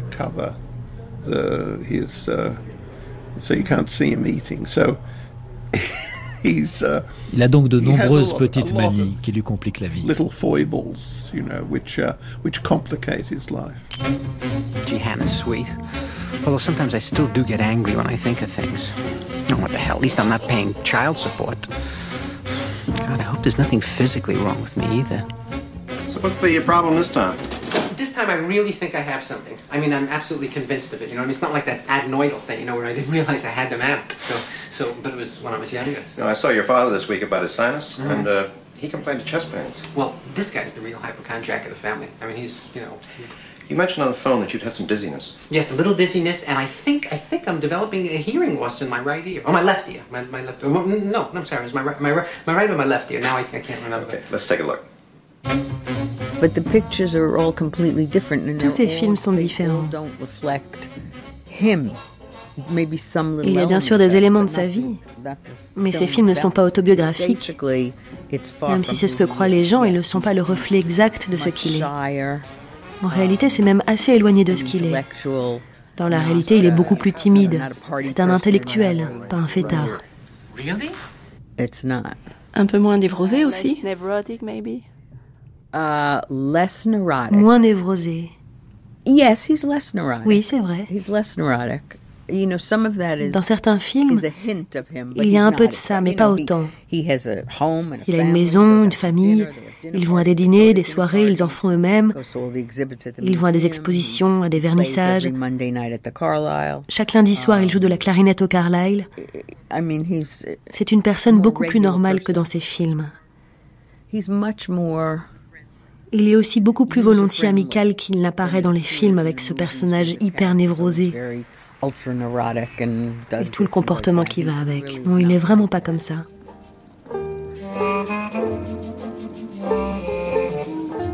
Letty Aronson sort avant nous de cette salle du Manhattan Film Center où elle nous a invités à entrer. Elle est pressée. Un dernier regard sur l'antre de Woody Allen.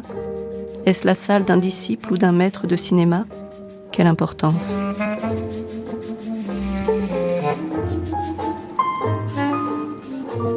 Il y a sa clarinette posée sur la table basse dans sa boîte.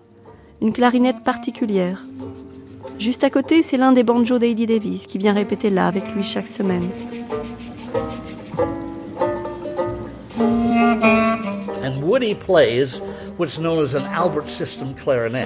Joue avec ce qu'on appelle une clarinette système Albert, uh, qui est une clarinette à l'ancienne.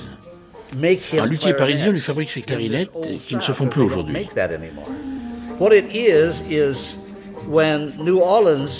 Vous devez savoir qu'au début du jazz New Orleans, une nouvelle sorte de clarinette avec beaucoup plus de touches a fait son apparition. Et donc avec beaucoup plus de possibilités de notes supplémentaires. Ce qui rendait l'instrument plus facile à jouer. Ce qu'on appelle la clarinette simple. L'ancienne en a très peu. Comme celle de Woody. Par contre, elle a un son beaucoup plus Woody. Pas Woody Allen, hein. Je parle du timbre. Et si c'est le cas, c'est parce qu'il a beaucoup moins de métal dans l'instrument. Ça permet au bois de vibrer davantage et de créer un son plus proche de ce qu'il devrait être. Mais c'est devenu aujourd'hui un instrument obsolète parce que tous les clarinettistes ont préféré les nouvelles clarinettes qui permettaient de faire plein de trucs avec. Or, à la Nouvelle-Orléans, tous les héros de Woody, les musiciens de la Nouvelle-Orléans et des débuts du jazz étaient tous très pauvres. C'était pour la plupart des Noirs, quelques Italiens, et dans les boutiques d'instruments de musique où se vendaient les nouvelles clarinettes, on pouvait s'en trouver une vieille pour 2 ou 3 dollars parce que plus personne n'en voulait. C'était justement celle qu'on appelle aujourd'hui les systèmes Albert.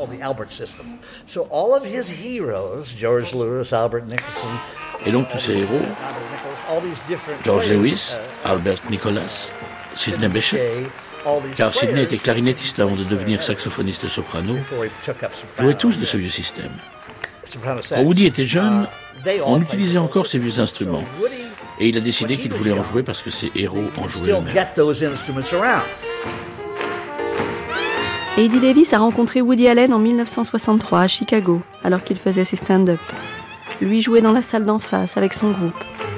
Le manager de Woody Allen est venu demander s'il pouvait les rejoindre et jouer au pied de la scène sans être annoncé le temps de quelques morceaux. Depuis, ils ne se sont plus quittés. Ce costaud, fils de fermier de l'Indiana, vient deux fois par semaine dans l'antre de Woody Allen. Et on imagine le réalisateur beaucoup plus à l'aise avec lui que face à Godard dans son court métrage. Un tête-à-tête, ou plutôt un duo avec lui, c'est laisser tout le reste dehors. If I'm one to one with him, which I do a lot because I go over on Thursdays and Fridays and things like that, and we talk about what we might do. Quand je suis seul avec lui, ce qui est souvent le cas, car je vais le voir le jeudi et le vendredi au cutting room, East Side, on s'assied, on parle de nos projets, on répète, on plaisante, on bavarde de choses et d'autres, du prochain match de basket. Il adore le sport, ou encore de tout et de rien. Bref, on reste ensemble pendant une heure ou deux, et là, il est comme tout le monde. J'ai toujours eu l'habitude de parler aux célébrités de cette manière. En général, quand les gens parlent à des célébrités, ils marchent sur des œufs et ils ne sont pas naturels. Je n'ai jamais été comme ça. On est donc seul à seul dans la salle de montage, tout va bien. Mais si d'un seul coup quelqu'un d'autre rentre dans la salle, y compris une secrétaire, n'importe qui, il se fige. Il change. Il n'est plus le même. Alors je me tourne vers le mur et j'attends que ça se passe. parce que je sais que ça y est, ça devient tout autre chose. Il devient quelqu'un d'autre. Toute sa personnalité se modifie. Une seule personne qui rentre dans la salle peut tout changer. Sa secrétaire est en train de faire quelque chose pour lui, alors il devient aussitôt quelqu'un qui travaille, quelqu'un de professionnel et d'efficace. Elle demande, Woody, est-ce que vous seriez d'accord pour ceci ou cela? En général, elle sait d'avance parfaitement qu'elle va être à la réponse. C'est, je ne préférerais pas. Et ça, ça veut dire non. C'est sa façon polie à lui de dire non. Pendant un moment, quand je suis venu avec Conal, notre pianiste qui joue aussi de la basse, pour l'intégrer à nos projets parce que je savais que ça collerait, au début, Woody s'est montré assez distant. Mais au bout de trois ou quatre mois, il a fini par l'accepter parce qu'il lui parlait comme moi. Et maintenant, on y va toujours ensemble. On est amis et tout se passe bien. Mais quand on est ensemble tous les trois et que quelqu'un rentre, ça change tout à nouveau. Les gens pensent qu'il est timide et craintif. Pas du tout. Il n'est ni timide ni craintif, il veut juste qu'on lui fiche la paix. Il n'a jamais été obligé de supporter les gens. Et ça continue ainsi. C'est donc complètement autre chose. C'est en fait exactement l'inverse de ce que croient les gens. Ce n'est pas du tout intimide. Dans cette pièce où Woody Allen regarde de vieux films, on joue aussi de vieux airs. Et le mode de sélection est le même que pour le cinéma. Il aime ce qu'il a enchanté gamin. C'est le réservoir, l'enfance. Il pioche dans ses souvenirs et ses disques. La musique que, que, euh, je joue chaque euh, lundi soir à New York est très simple. Et la musique de Nouvelle-Orléans, et je pense y a trois changes par chanson.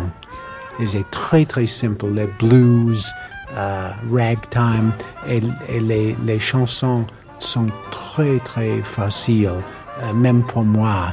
Euh, pas, pas de tout compliqué, mais n'importe qui, euh, plus difficile et impossible pour moi. Je n'ai pas beaucoup de talent de tout, j'ai beaucoup d'enthousiasme.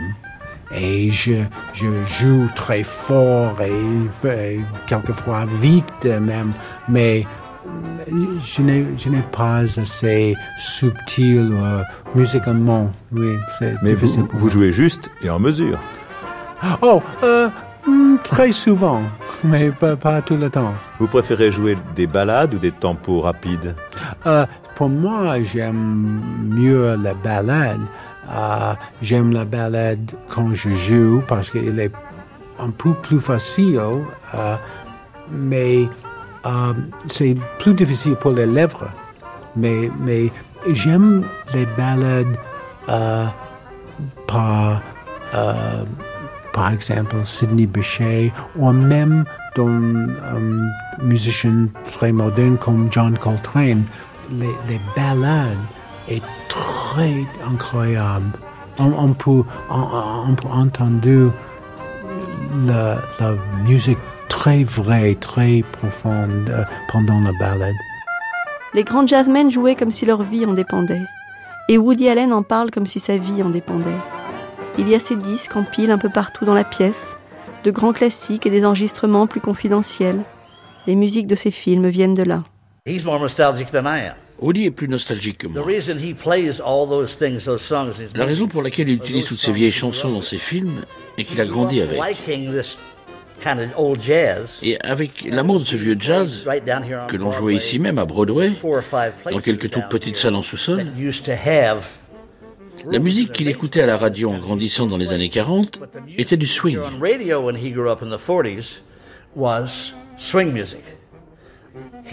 Son idée à lui était de prendre une chanson populaire de l'époque du film pour que le public la reconnaisse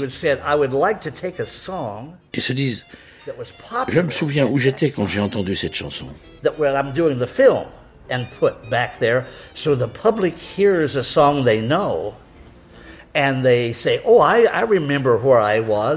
Il a préféré ça plutôt qu'une musique originale qui ne vous rappelle rien de particulier et qui se contente d'installer une ambiance pour une scène.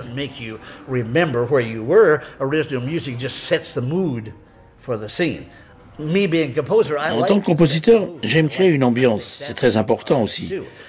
Mais lui, il préférait créer de la nostalgie. Comment En vous faisant vous souvenir de l'endroit où vous vous trouviez quand vous avez entendu cette chanson à telle ou telle époque. Son cinéma est devenu une mise en abîme. On va au cinéma voir ses vieux films. Dans Annie Hall, il emmène Diane Keaton voir un Bergman. Ils arrivent trop tard. Il lui propose Le chagrin et la pitié d'Ophuls, chronique d'une ville française pendant la Deuxième Guerre mondiale. Il y a trois ans, Marcel Ophuls racontait le coup de fil qu'il reçut pour cette scène, et puis la suite avec Woody Allen. En l'écoutant raconter, on dirait que le rideau s'ouvre dans la salle de visionnage. Alors, Woody Allen. Woody Allen préparait un film qui s'appelle Agnol. qui s'appelle Agnol. Et j'étais en train, une fois de plus, d'essayer d'apprendre à jouer au tennis. Faut croire quand même que je suis dyslexique, puisque je n'y arrivais pas aussi peut-être parce que je suis myope, mais enfin, j'arrivais pas à saisir la balle. Et donc je suivais un cours dans le Vermont de quatre semaines. Et pendant que j'étais logé dans ce très bel hôtel, l'avocat de M. Woody Allen m'appelle au téléphone et me dit voilà, très respectueux du droit moral, hein, dit Allen. Et l'avocat me demande est-ce que vous voyez un inconvénient à ce que M. Allen utilise le chagrin et la pitié dans le film qu'il prépare? Je dis mais absolument aucune. Au contraire, bien sûr que non. Une conversation qui a duré cinq ou six minutes. Et il m'avait filé son numéro de téléphone. Et on raccroche, et je gamberge un peu, et je le rappelle, l'avocat. Je lui ai écouté si quand même Je voudrais bien que M. Allen, qui fait bien entendu ce qu'il veut, ne fasse pas de blagues sur la longueur du film. Et j'ai reçu cette petite lettre de Woody Allen pour dire Mais non, voyons, je respecte énormément le chagrin et la pitié. Chouette, non? Très bien, très bien. Alors qu'est-ce que tu veux faire? Je ne sais plus, moi. Tu veux qu'on aille voir un autre film? Allons voir le chagrin et la pitié. Oh non, je t'en prie, on l'a déjà vu. Je suis pas d'humeur à me retaper un documentaire de 4 heures sur les nazis.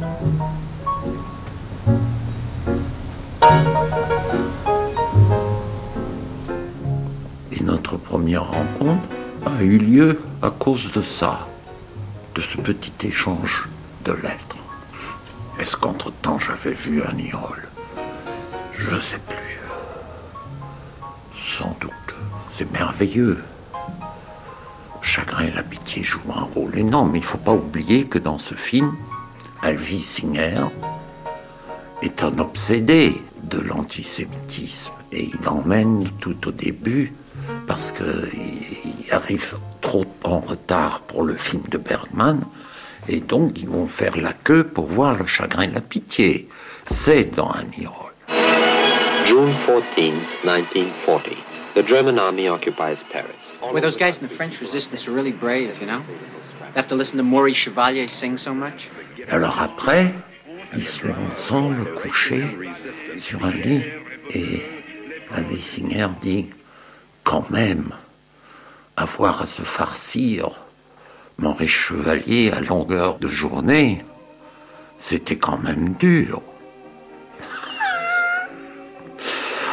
Et quand Diane Keaton se demande si elle aurait parlé sous la torture, Singer lui répond Mais tu déconnes complètement, dis donc. Si on t'avait enlevé ta carte pour Bloomingdale, tu aurais parlé tout de suite.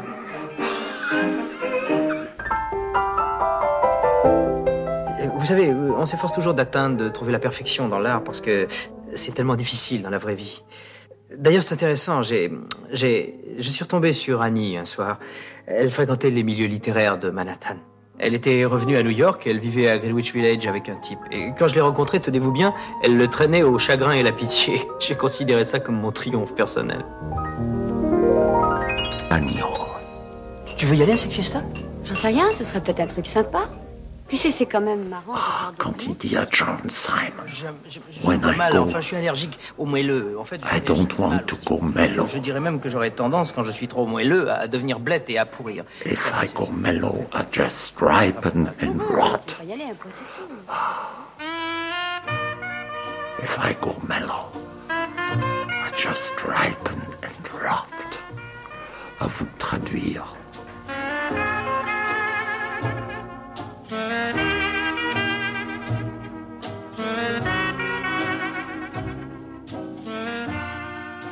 Et notre première, pas notre unique rencontre, à Manhattan, dans la maison d'Arthur Crick. C'était le nouvel an. Et mon père et Stendhal pensaient que l'arrogance et la timidité, c'était à peu près la même chose. Parce que la timidité et l'arrogance, c'est basé sur le fait qu'on pense trop à soi-même. C'est vrai ça. Donc c'était le soir de la Saint-Sylvestre. Et j'étais, comme d'habitude, avec le petit personnel. Les lumières étaient dans un, au premier ou deuxième étage. J'étais assis en bas avec un professeur et sa femme.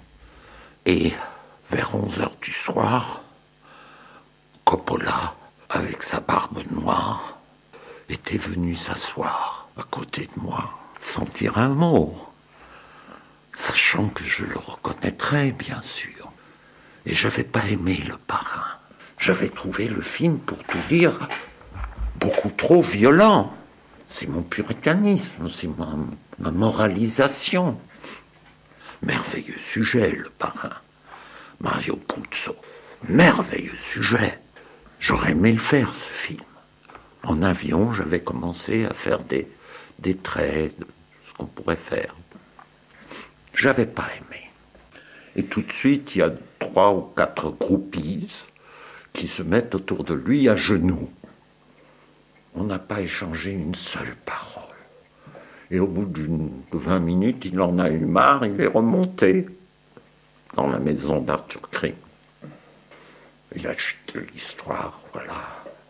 Minuit commençait à sonner, et tout d'un coup, je vois, avec un verre de champagne, Monsieur Allen et Diane Keaton qui levaient leur verre pour moi. C'était un grand moment de ma vie, un très grand moment. Inoubliable, j'oublie tout, mais j'oublie pas ça.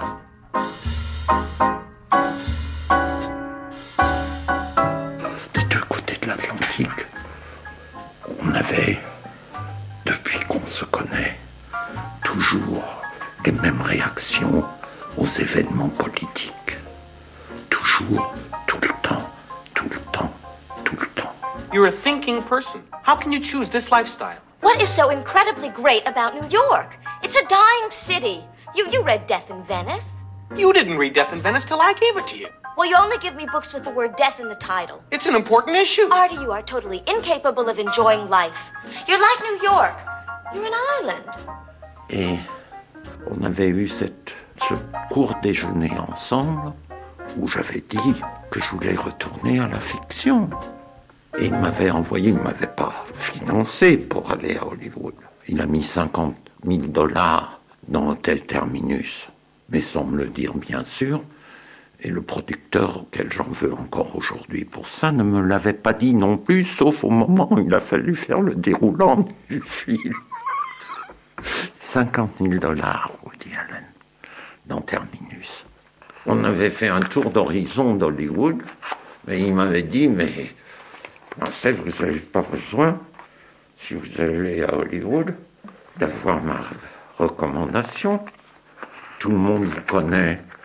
J'ai dit si, monsieur Allen, je crois que j'ai besoin de votre recommandation. Alors il a dit, bon, ben, on va voir qu'il y a. Il faisait le tour des grands studios. Et finalement, il a dit, ben non, il y a mes producteurs distributeurs à moi, United Artists. Vous pouvez aller les voir, je leur passe un coup de fil, et puis vous pouvez entrer en affaire avec eux. You know, you, know how you're always trying to get things to come out perfect in art because uh, it's real difficult in life. Just to have my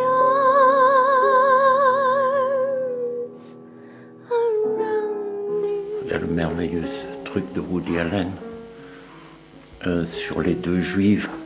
D'une dit à l'autre Ah, la nourriture ici est infecte.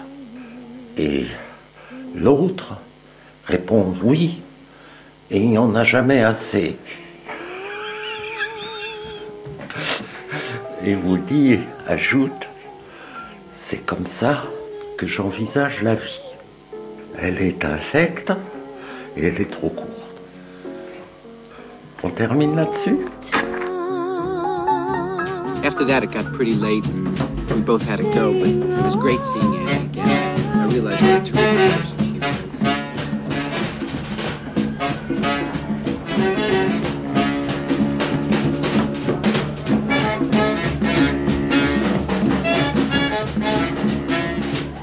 C'était la grande traversée Woody Allen Stories, avec Letty Aronson, John Baxter, Jean Douché, Darius Kanji, Heidi Davis, Richard Brody, Anne Sebel, Jean-Pierre Mocky, Bernard Murat et Maurice Sonnenberg. Traduction Pierre Namia, assisté de Gary Kilmer.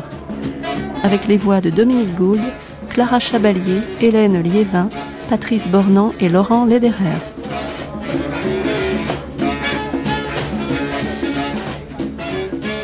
Prise de son Benjamin Thuot et Jean-Michel Bernot. Mixage Benjamin Thuot. Documentation INA Sophie Gillery. Archives Woody Allen interviewé par Eva Bétan, Bernard Pivot, France Roche, Kathleen Evin et Pierre Bouteiller. une émission de Judith Pérignon réalisée par Gaël Gillon.